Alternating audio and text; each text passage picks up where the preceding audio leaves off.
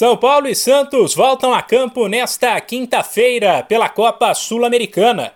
O tricolor joga antes, às 7h15 da noite, no horário de Brasília. Líder do Grupo D com duas vitórias em duas partidas, ele visita o lanterna Jorge Wilstermann, da Bolívia. E se vencer, deixará a classificação para o mata-mata bem encaminhada.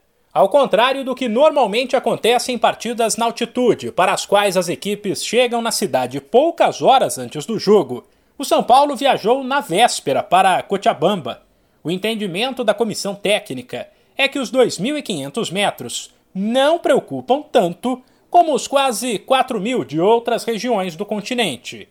O clube considera a Sul-Americana uma competição importante, mas não uma prioridade e entende que, mesmo sem usar força máxima, pode se classificar. Por isso, mais uma vez, apesar de a lista de relacionados não ter sido divulgada, já se sabe que alguns titulares nem viajaram e que o São Paulo vai com um time misto, possivelmente formado por Thiago Volpe, Igor Vinícius, Arboleda, Miranda e Reinaldo, Luan Pablo Maia, Thales Costa e Nicão, Rigoni e Luciano. Esse último, aliás, de contrato renovado até o fim de 2024.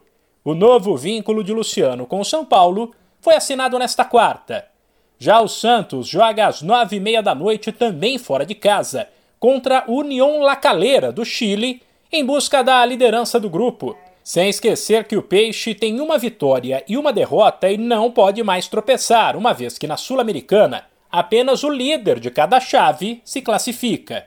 O único desfalque é o atacante Marcos Leonardo, suspenso, o que abre vaga para a entrada de Angulo.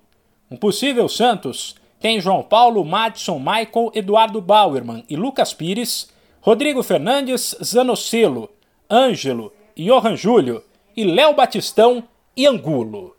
De São Paulo, Humberto Ferretti.